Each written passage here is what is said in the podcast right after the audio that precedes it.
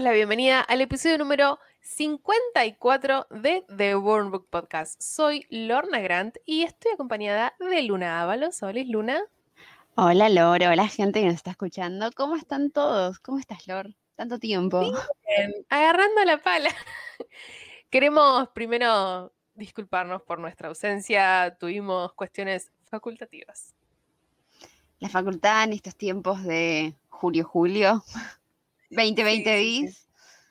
Pero aquí estamos, hemos regresado para hablar sobre una serie que nos ha gustado mucho a ambas. Hay mucha gente enojada, hay mucha gente contenta, pero tal como habrán visto en el título, en la foto y probablemente en todos lados, en este episodio vamos a estar hablando sobre qué cosa, Luna.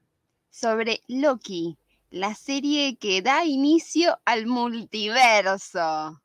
¡Oh my gosh! Me, tiembla el, corazoncito. Spider-Verse. Qué lindo. Ustedes no me ven, pero estoy bailando. no lo puedo creer. Yo nada más quiero decir que qué placer ver a Tom Hiddleston en pantalla. Qué hombre, cómo, qué, o sea, no entiendo el rango actoral que tiene este hombre.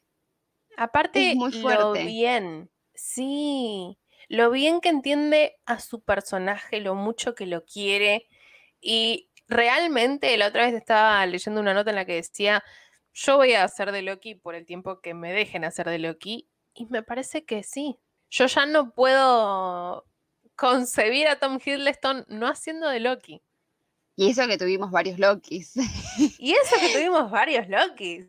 Y encima eso, me parece que Tom Hiddleston va a ser de Loki hasta que le digan, basta, men, no da. Y el chabón le diga, pero todavía puedo. Loki es como una especie de gato en la caja. O sea, mientras la caja esté cerrada, no sabemos si Loki está vivo o está muerto. Porque es algo que es, recurrente en todo el MCU. Sí. Pero bueno, ¿querés que nos metamos con los detalles técnicos? Así podemos dar rienda suelta a este episodio. Por favor, te doy los honores. Los honores. Porque antes de arrancar a grabar, yo ya estaba enojada. Porque la gente porque estás enojada les, voy a contar, estoy, muy ofendida de que como cada vez que hacemos episodios tenemos obviamente la, dirección, los detalles técnicos para poder tener la certeza y no decir eh, algún nombre mal o alguna de esas cosas, porque bueno, we both somos mujeres, entonces un poco más propensas al mansplaining, como ya sabrán. Abrí la página de IMDB, como siempre, y resulta que cuando ingresamos, el primero que aparece es el creador Michael Waldron, y no la directora Kate Herron. Y me enojé. tipo, ya arranqué enojada. Disculpame, pero la dirección la hizo esta mujer que nos dio muchísimo. Estoy enamorada del trabajo que hizo Kate Herron con Loki. Honestamente, a ver, el guion me pareció fantástico igualmente. La creación de Michael Waldron, cool, te banco, me gustas mucho. Pero Kate Herron ya, ya es mi señora. No sé qué opinarás vos, Luni. Sí, yo la verdad estoy muy triste de que no vuelva a hablar la segunda temporada. ¿Te das cuenta? Sí. Eh, pero bueno, es lo que es lo que tenemos. Yo confío plenamente en Kevin Feige, así que. Sin duda, sabemos que, que, la persona que pueda llegar a poner para esto va a estar a la altura y va a poder comprender el personaje de Loki, que ya sabemos que, bueno, lo vamos un montón. Continuamos, ya que mencionamos justamente a Loki. Tom Hiddleston está como productor ejecutivo de esta serie. Se lo merece. re sí, señor, se lo remerece. Y tal como mencionamos, el creador de la serie es Michael Waldron. Y nos metemos con el elenco, si te parece. Por favor. Tenemos a nuestro querido Mobius. ¿Te acordás cuando hicimos la nota diciendo que, que Owen Wilson era Mobius? Y la gente salió a bardearnos. ¡Ah! De, mira de quién te burlaste. ¿Te acordás? ¡Qué obra del bien! Vayan de paso, ya que estamos, metemos el chivito. Vayan a chusmear en thewormbookpodcast.wordpress.com. Buscan Loki, van a encontrar un breakdown sobre el tráiler, sobre el primer teaser tráiler que Luna se puso a desglosarlo y me iba mandando y me iba diciendo, che, este es este. Y yo estaba como, sí, inyectalo. Y nos soltaron a decir que no, que estábamos equivocadas. No puedo creerlo. A moment in our careers. Owen Wilson como Mobius. Qué hombre del bien, le tengo muchísimo cariño. No pensé que lo iba a querer tanto como lo quiero, la verdad. No. Lo recompré. No. Lo recompré. Sí. Tenemos a Sylvie. Estoy enamorada de Sylvie, lo voy a decir de acá hasta que Sylvie vuelva a aparecer en el MCU, que está interpretada por Sofía Di Martino. Me gustó mucho la interpretación. Lo único que me molestó mucho, pero mucho, pero de hincha pelotas que soy. Sofía Di Martino es rubia. Me buscas una nena que sea rubia para hacerme de mini Loki. O le pones una peluca. Pero se le ven las raíces. No importa. Me vas a decir que está en el medio del apocalipsis huyendo mientras se tiñe. Obvio, Dale. yo lo reharía. Voy cambiando de identidad por medio de Apocalipsis. Sí, ¿quién te dice? Por ahí tuvimos a una, a una Loki barra Sylvie con el pelo verde. Continuamos. Tenemos a Rabona. Qué mujer, che. Tenemos a Ramona que está interpretada por Gugu Matt Barro, que la verdad, ella tiene un rango actoral excelente. Perdón, pero la desperdiciaron un poco. Yo sentí que Rabona iba a ser como un mini boss y, y tenía como otro pensamiento de lo que podía ser. Como que me llen- dejé llenar, autollenar la cabeza con mis propias teorías y al final como que no se dio como esperaba y fue como, ah, bueno, Mm, ok. Pero comprendo. yo le tengo mucha fe a Rabona si son dos. Quiero que la pique, sí, sí, sí. Y terminamos con dos. Nos quedarían dos, porque hay uno que no lo vamos a mencionar hasta que nos surja en la charla. bueno, dale. Continuamos con Wunmi Mosaku, que interpreta a B-15, la cazadora. Sí. Y con el nuevo podio de Jumpscare de Luna. Ay, por favor, yo te puedo explicar que m- lo que me asusté. O sea, Virgo Bolsón y abajo este momento. Tenemos la gran es. incorporación de Tara Strong en el MCU. Como nada más y nada menos que Miss Minutes.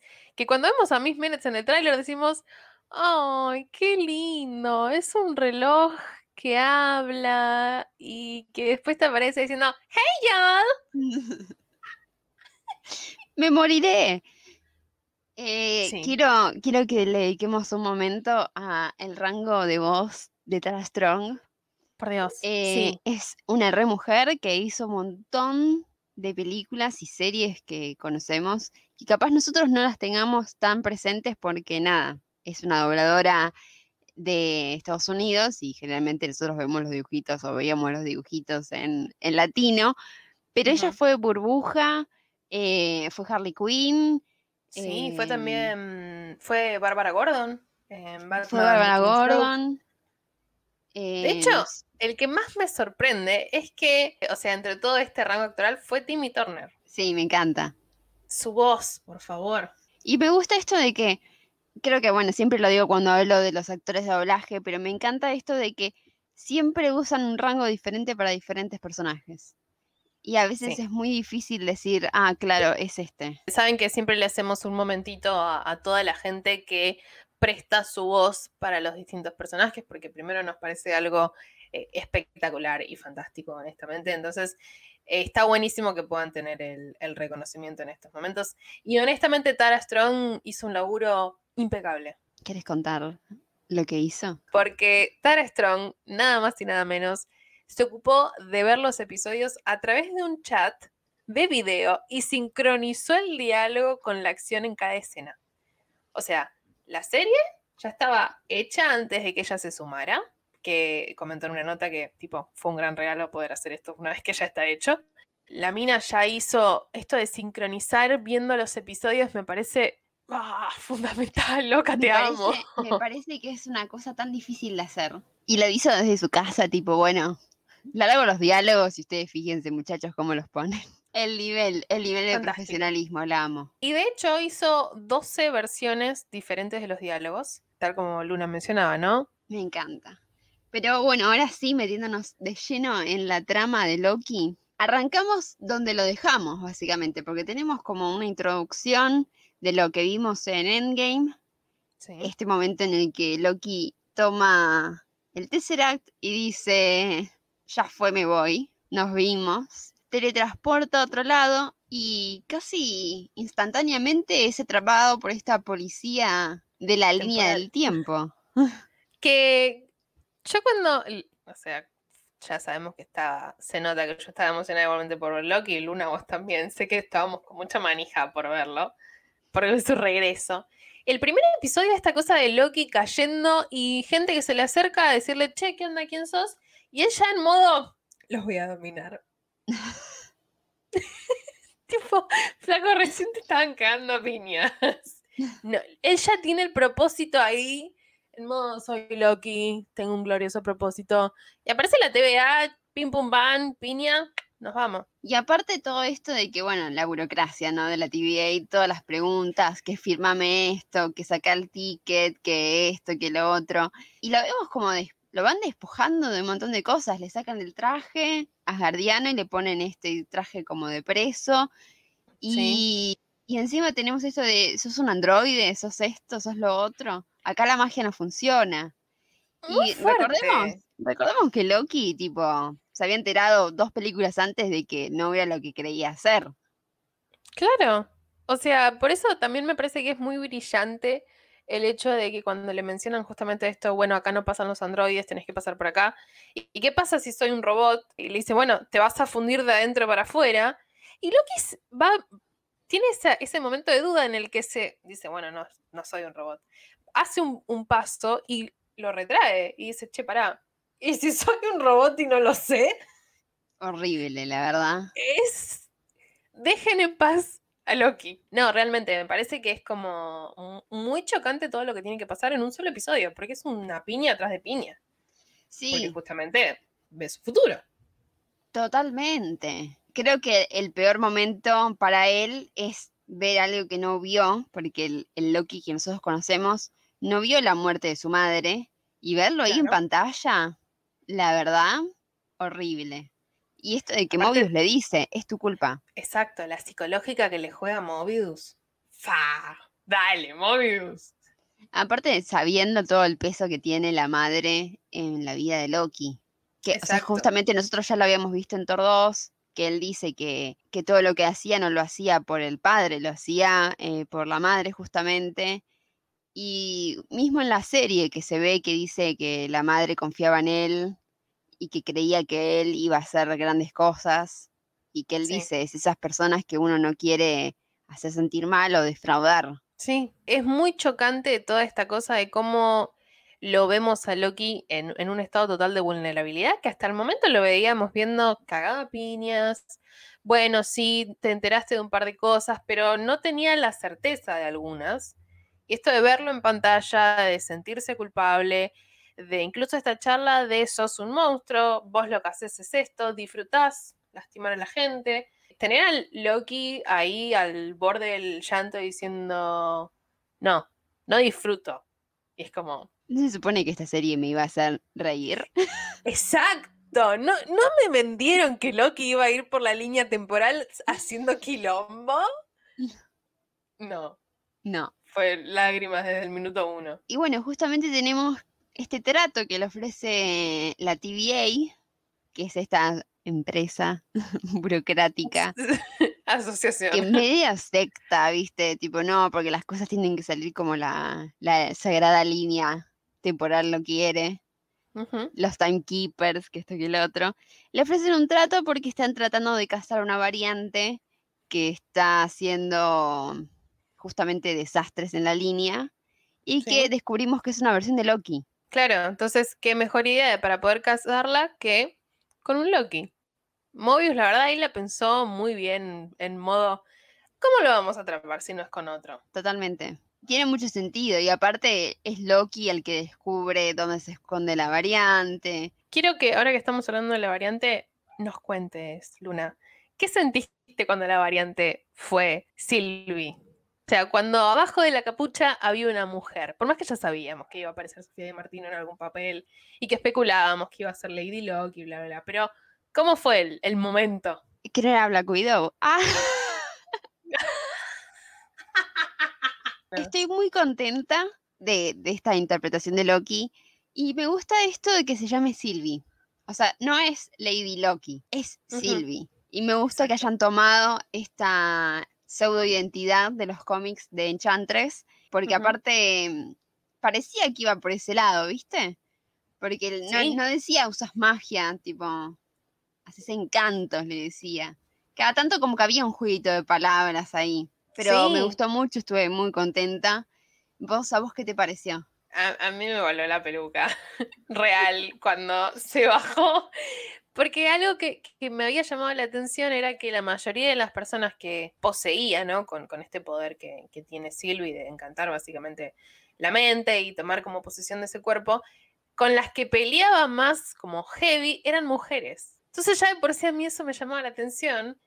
Y después, si bien usa a dos hombres para pelear, bla, bla, bla, como que las que realmente hacen frente son las mujeres. Y cuando se baja la capucha y aparece ella, para mí fue como un momento en el tiempo. Tipo, no lo puedo creer, lo están haciendo. Fangirlé muchísimo, sí. Me pareció brillante. Sí, bueno, yo tenía la teoría esta.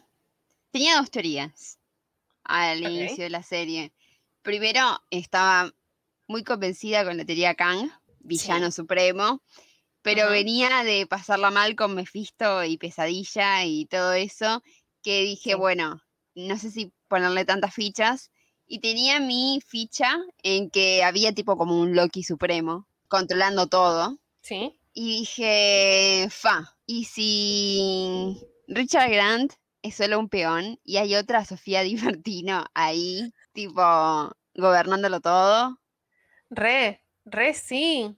Es que la serie se presta en muchos, en muchos momentos para no dejarte la certeza de por ahí las teorías. Que creo que sabe que venimos golpeados de WandaVision. Me parece que, que lo, que supieron.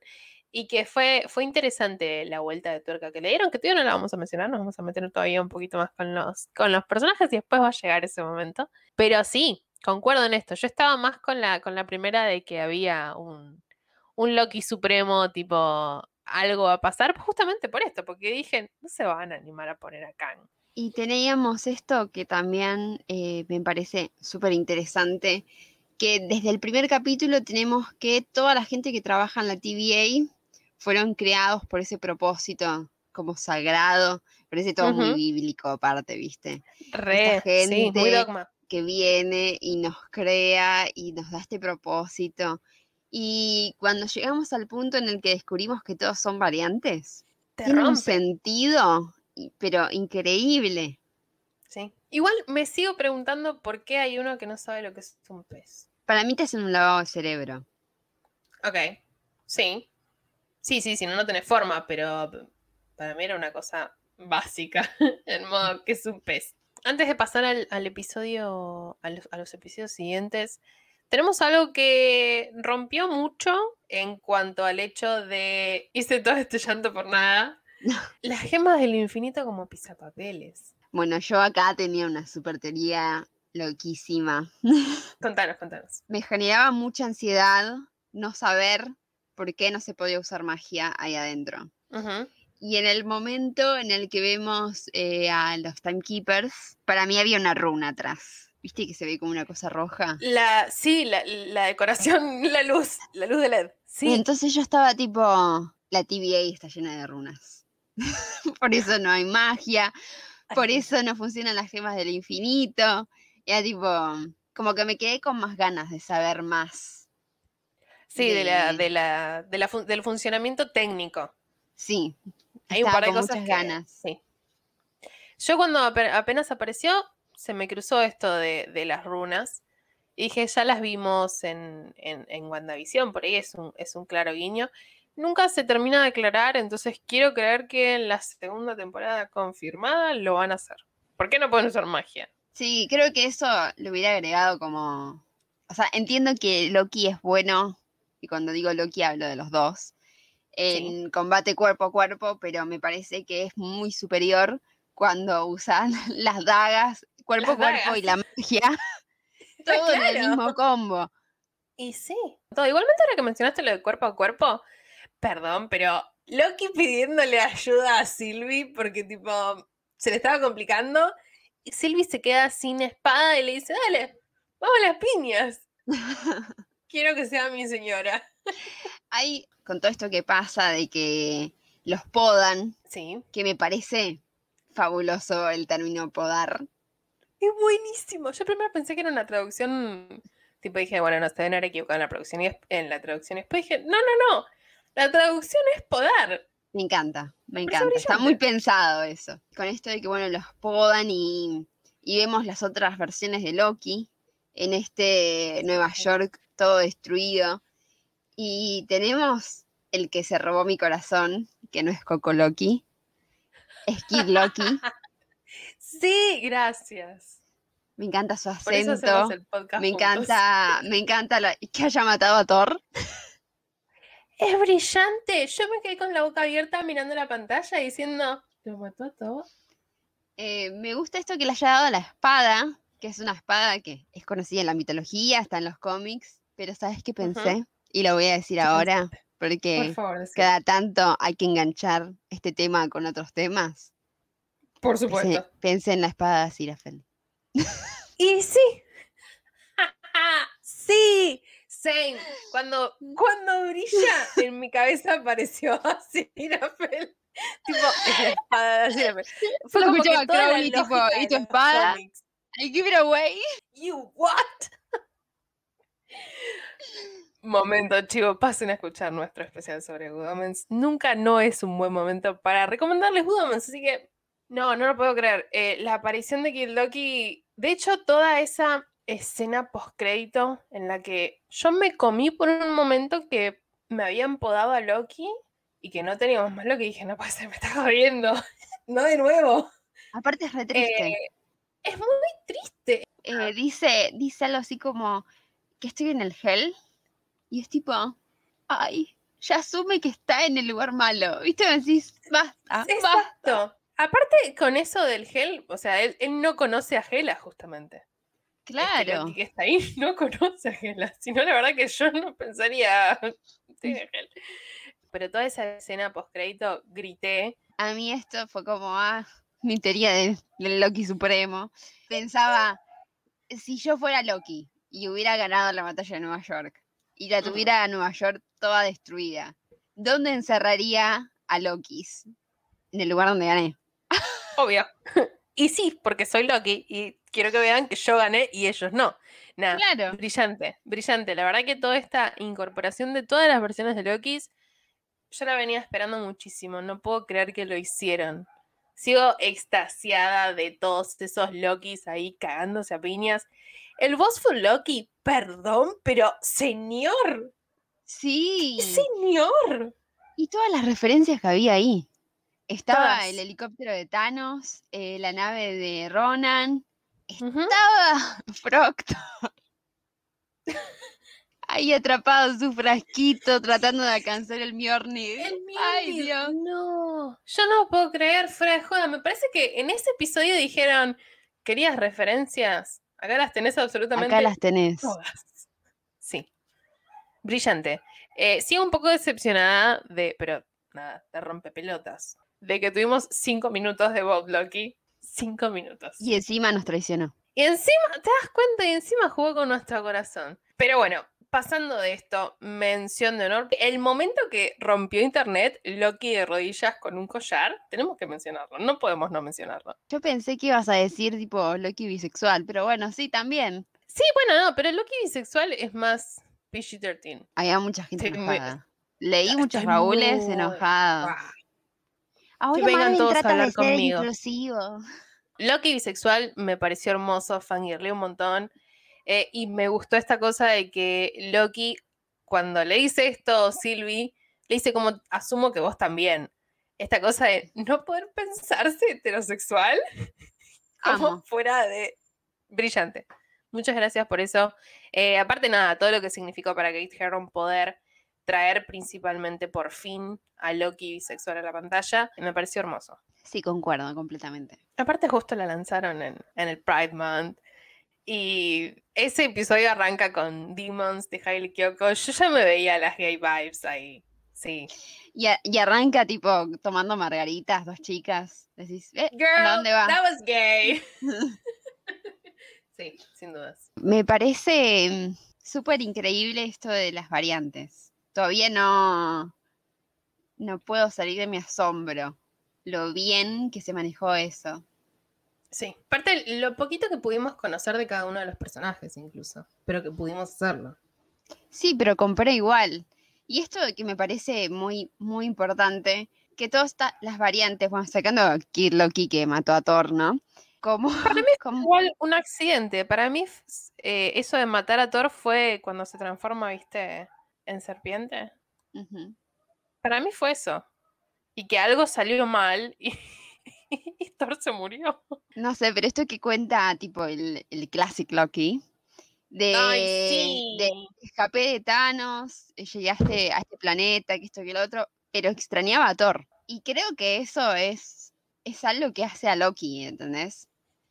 Em, yo pienso, ¿no? Loki, Loki de Avengers 1, que está peleando con Thor y, le hace creer que está dentro de la jaula y lo encierra y que esto que el otro. Y vos decís, bueno, sí, capaz que Loki lo quiere matar, pero recordamos que Loki pelea a su lado en, el Ragnarok y después entrega el, el Tesseract a Thanos para perdonar la vida a, a Thor. A Thor, sí. Hay un vínculo muy fuerte ahí.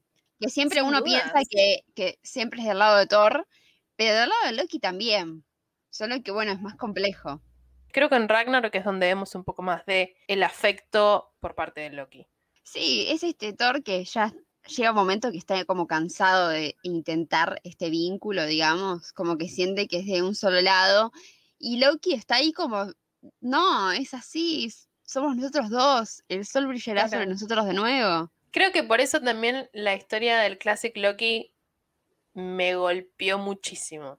Es muy sad. Es que es, es el Loki que conocemos hasta, hasta Infinity War, prácticamente. Que se viste diferente. Claro, que se viste distinto. Y que es un señor. Creo que el afecto emocional va, va, va por ahí, ¿no? Diciendo, bueno, che, mira, todo lo que nos está contando es, es nuestro Loki de, de redención es, nuestro, es ese Loki. Y creo que, eh, bueno, mucha gente no le gustó, pero el camino que hace Loki como personaje, cómo evoluciona del capítulo 1 al último capítulo, me parece que es muy interesante y es mucho más profundo que habernos puesto un montón de peleas sin sentido. Hay una, hay una entrevista de de justamente Michael Waldron, en el que se menciona, ¿no? Esta cosa de, de que el amor, en realidad, que creo que es algo que nosotras venimos rompiendo las pelotas muchísimo, eh, con que no es amor hacia Sylvie como tipo mujer, sino que es amor a Loki. Loki amando a Loki. a sí mismo aparte, yo creo que va a sonar feo esto, pero yo siempre creí que Loki era un personaje muy narcisista y que se enamore de su versión de otra línea temporal me parece muy Loki. Es que sí, sí, sin dudas, sin dudas. Yo igualmente lo llevo más a, no tan en el, en, el, en el plano romántico, sino en esta cosa de, de que es uno mismo. Entonces, si se enamora de ese Loki, de otra versión, se está enamorando de sí mismo, en definitiva. Y enamorarse de sí mismo implica aceptarse un montón de cosas. Y creo que eso es parte de, este camino que este Loki tiene que recorrer. Sí, obvio, y no es lo mismo para el otro Loki. No es lo mismo para Sylvie. Sylvie es, es nuestro Loki en Avengers 1. Y encima exaltado de tener un par de bardos, de haber tenido que esconderse en todos estos eh, apocalipsis. Y tenemos Un para los Lokis, porfa. Totalmente. Y tenemos esto de que, bueno, cuando los, los podan, digamos, encontramos quién está detrás de todo esto. Cuando, cuando descubrimos que los timekeepers son falsos y que hay alguien más orquestando. Y tenemos a Kang. No lo puedo creer. Estoy en modo shock ¿Viste cuando te, te, lastimas o te golpeas y no sentís el dolor por un rato? La adrenalina del momento. Exacto, sigo en ese plano de que no, no puedo creerlo porque me la bajé tanto yo misma diciéndome, no, no se van a animar a poner acá. Que lo hemos hecho las dos, o sea, nos hemos dicho, no, no nos van a hacer lo mismo, o sea, es la misma manija de Mephisto, de bla, bla, bla. Cuando se abre el ascensor y aparece Jonathan Mayhorst, para mí fue como, me está jodiendo, es un chiste esto. Y no, Me re gustó. podemos dedicarle ahora sí un momento a Jonathan Mayhorst.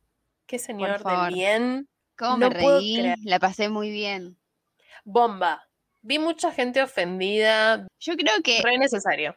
esta versión que vimos, que es súper simpática, que es súper graciosa, va a ser completamente Sí. opuesta a la que vamos cinematográficamente, porque claramente esta es una variante. La Este variante buena, el- la variante buena que no viene a matar.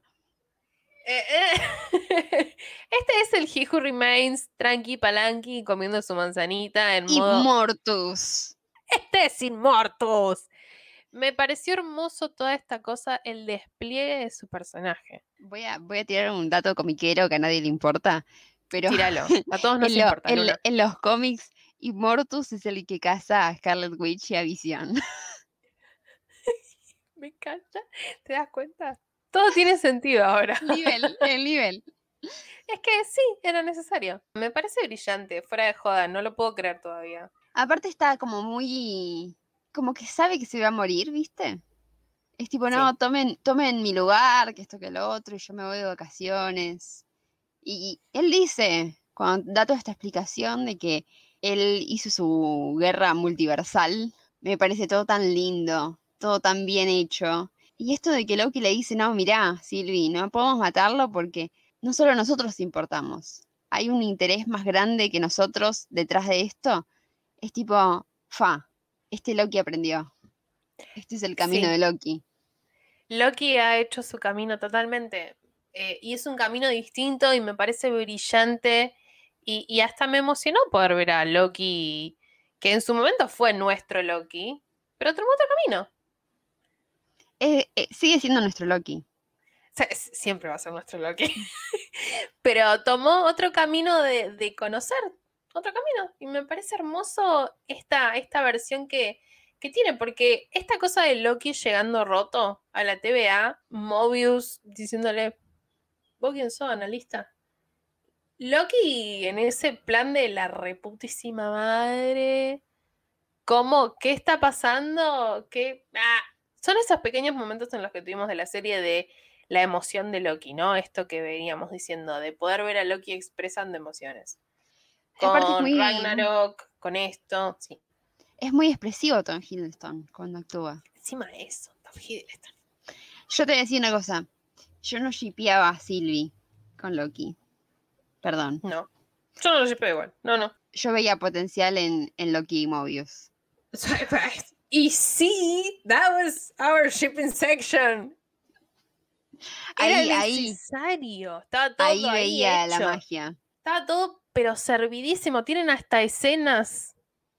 Cuando, en, eh, no sé si es en el episodio 1 o en el episodio 2, en las primeras escenas, cuando le da la chaqueta de variante, que lo acomoda y Loki le dice, ¿cómo me veo? Y que Mobius le acomoda y le dice, hermoso, vamos. ¿Scusi? ¿Scusi? ¿Qué es esto? ¿Acaba de ver un piquito? ¿No?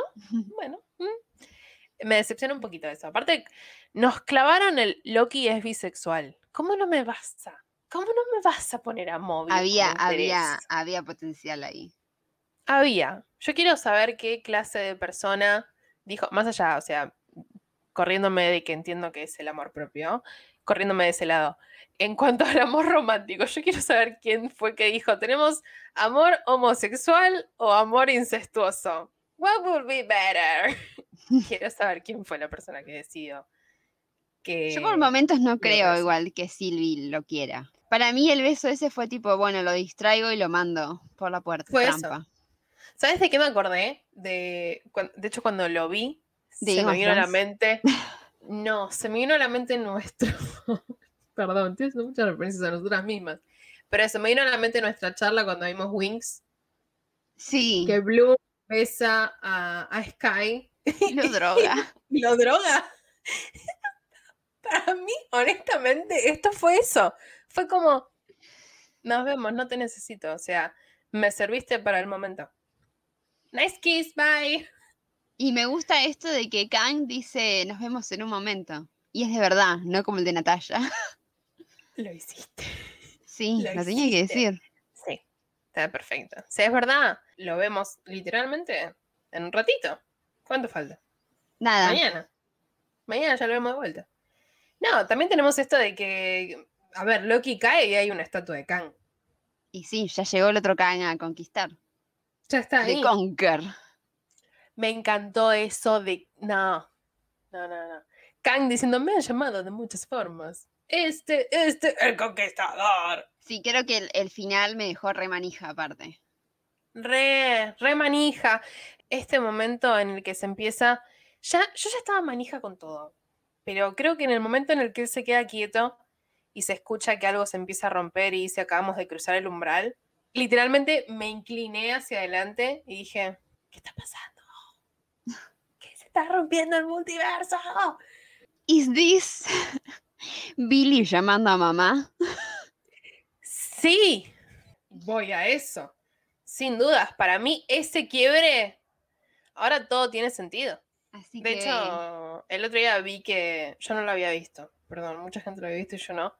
Eh, vi que Disney reacomodó por orden cronológico las series, todo el universo, y está Loki, Wanda, Falcon.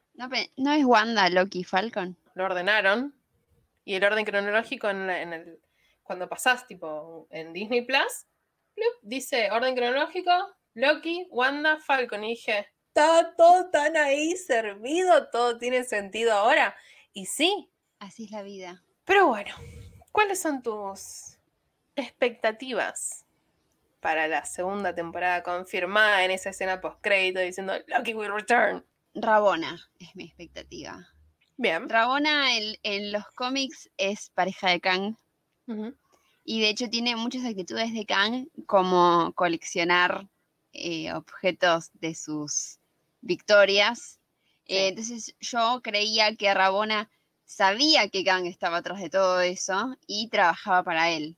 Pero bueno, eh, me equivoqué, a veces me equivoco. Creo que Rabona yendo a buscar a- al, al Kang conquistador y volviendo más fuerte que nunca es lo, lo que quiero ver. Cool. ¿Vos? Me gusta. Ah, y pará, y el reencuentro. Quiero ver a. Loki viendo a Thor, no sé por qué. Ya mañana. Lo necesitamos en nuestras vidas, que el sol vuelva a brillar sobre ellos, sin dudas.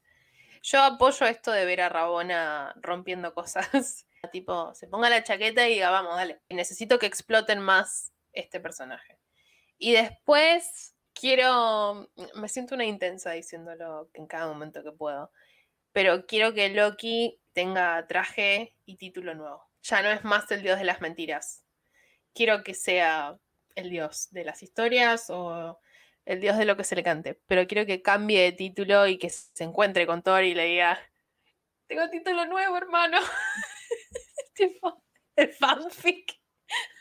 ¿Creíste que habías visto lo último de mí? Claro, viste, que aparezcan tipo, hi bitches. Sin dudas. Y nada, Sylvie siendo feliz. Quiero que Sylvie supere un par de traumas. Tiene, tiene un largo camino que recorrer, Silvi. Me encantaría que lo pudiéramos ver. Yo, la verdad, temo por Silvi. Porque onda, se queda ahí sentada con las espaditas en el piso y para mí aparece Kang ahí y no sé si vamos a ver más de Silvi. ¿Vos Quiero creer que no. llorar? Pero bueno, ¿Vos decís que voy a llorar en la segunda temporada con Sylvie? sí. Re, re rotundo, tipo sí. Bueno, para ir cerrando, ¿tuviste algún episodio favorito? Qué difícil. Estoy convencida que el último fue mi favorito. Pero me gustó mucho este el de la revelación de, de la gente cuando le muestra a Silvi, que ella le pide, muéstrame de vuelta, dice, ah, yo era feliz, yo era esto. Sí, B-15. Eh, me gustó también mucho. ¿Vos? Yo me quedo con el episodio 3, Lamentis 1. Estoy fascinada con todo lo que pasó en ese episodio, la exploración de ambos personajes, la revelación de Loki bisexual, yes. Eso fue too much. Loki Eh, y cantando en. Asgardiano. Loki cantando, en la- me dio todo lo que me gusta. Loki ebrio, fue un fanfic, boluda. Literalmente fue un fanfic el episodio 3, por eso me gusta mucho. ¿Quién escribió esto? ¿Yo? Kate Harron, ¿qué está pasando? Michael Waldron, ¿me llamaste? O sea, no lo quería contar, pero bueno, Michael Waldron me llamó y me dijo, Lorna, fanfic. le dije, ya te lo armo. Pero en fin, ¿Querés que encantemos las redes? nos tomamos de las manos para que sea un poco más fuerte nuestro encantamiento. Y nos pueden seguir en Twitter como arroba TheWormBookPod y en Instagram como arroba TheWorm.bookpodcast. En ambas redes van a encontrar contenido extra como fotos temáticas, teorías, info, etcétera, etcétera. Pueden seguir nuestro blog también de wormbookpodcast.wordpress.com, donde les dejamos notas, noticias, estrenos y más. Y obviamente nos pueden encontrar en YouTube como arroba The. Sea donde sea donde nos estés escuchando, por favor no te olvides de activar la campanita y suscribirte así no te pierdes de nada. Hasta la próxima. Hasta la próxima.